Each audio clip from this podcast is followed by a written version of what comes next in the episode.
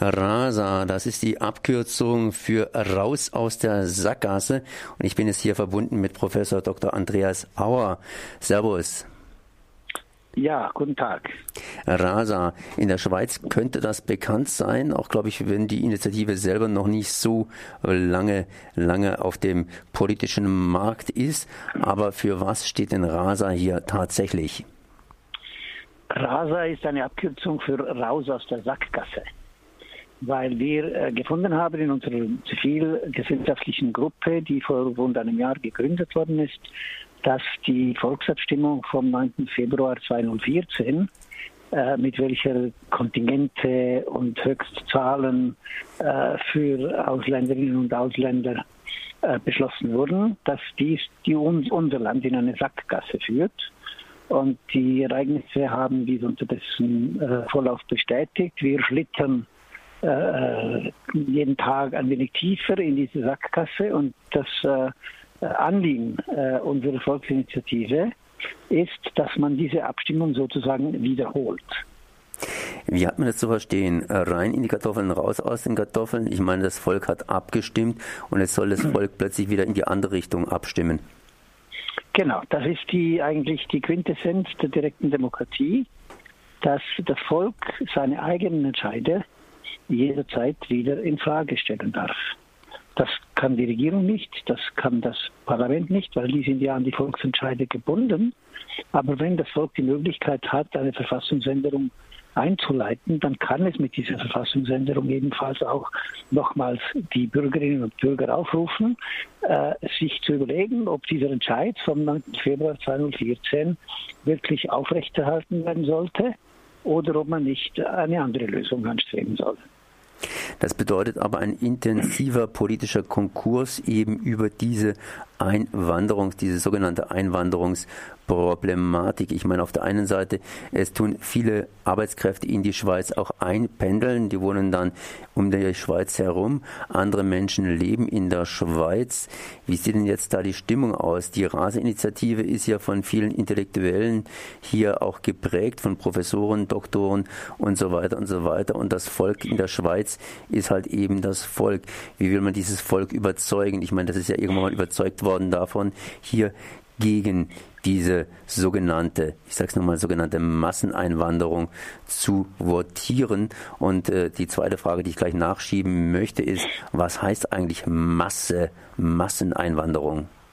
Ja, also im, zum ersten Punkt bin ich nicht ganz einverstanden mit Ihnen. Wir sind tatsächlich sind die Urheber äh, dieser Bewegung, die wir ausgelöst haben, äh, Akademikerinnen und Akademiker. Aber wir haben unterdessen eine sehr breite Unterstützung aus allen Volkskreisen und allen Volksschichten bekommen.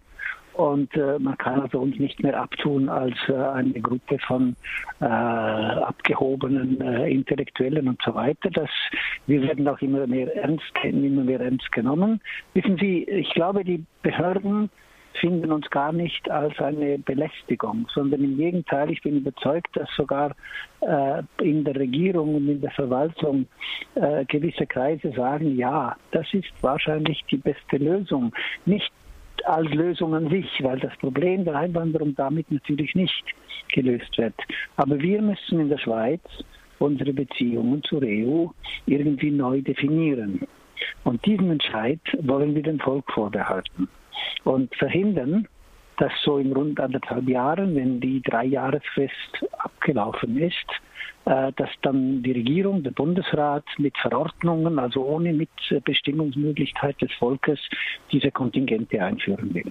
Also ich bin fast überzeugt oder ich bin sehr zuversichtlich, sagen wir mal so, dass wir diese Abstimmung so Ende 2016 gewinnen werden, weil RASA eigentlich keine Alternative ist, aber eine Voraussetzung, um eine irgendeine neue Lösung mit der EU anzustreben.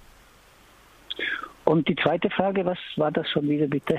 Ja, die zweite Frage bezieht sich auf diese Masse. Ich meine, Masseneinwanderung. Das Boot ja, ist voll, also die, die, die, Berge, die Berge sind dicht, äh, hier kommt keiner mehr rein und so weiter und so weiter. Ja, also das ist natürlich eine propagandistische äh, Ausnutzung der Möglichkeit, die wir in unserem Initiativrecht haben, dass die Initianten selber den Titel der Initiative bestimmen können.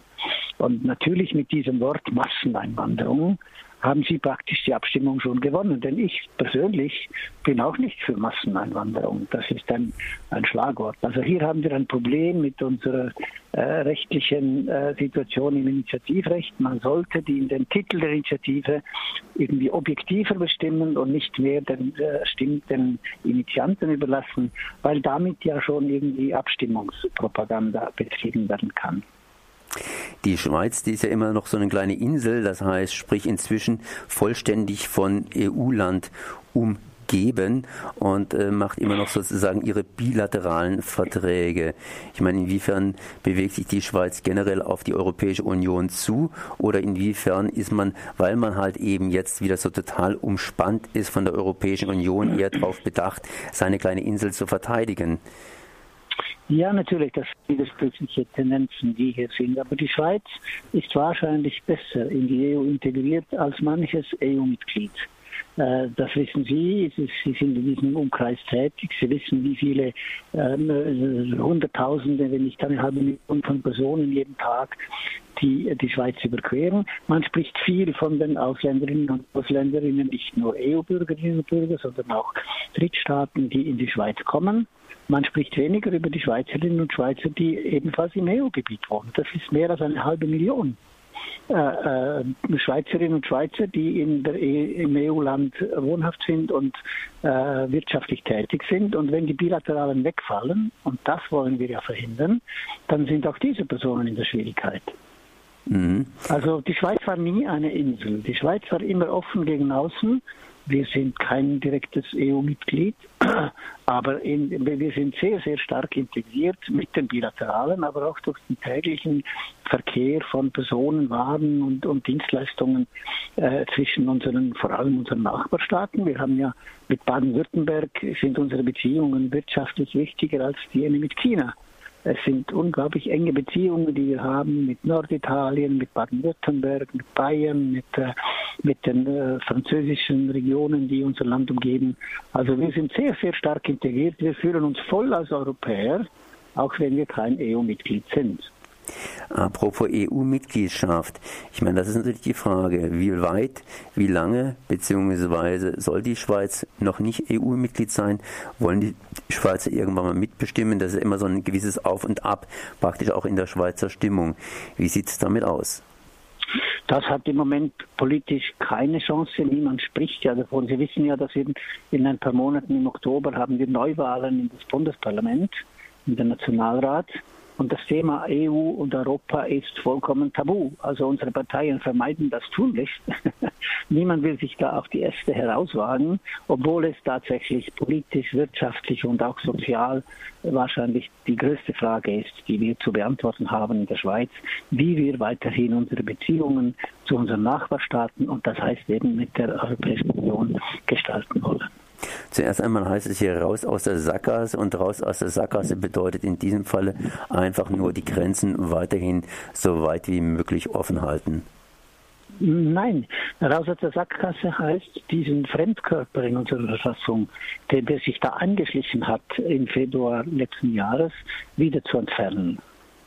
Und dann muss man dann kann man vernünftig andere Lösungsansätze suchen und, und finden, welche uns äh, entweder mit einer weiterführenden bilateralen, mit institutionellem Vertrag oder mit, einem, mit einer Neuauflage des europäischen Wirtschaftsraums oder irgendwie, das ist dann nicht unsere Aufgabe, das ist die Aufgabe der Regierung und des Parlaments, einen Weg suchen, wie wir mit der EU wieder ein vernünftiges und ein gutes, für beide Seiten äh, zufriedenstellendes Verhältnis herstellen können.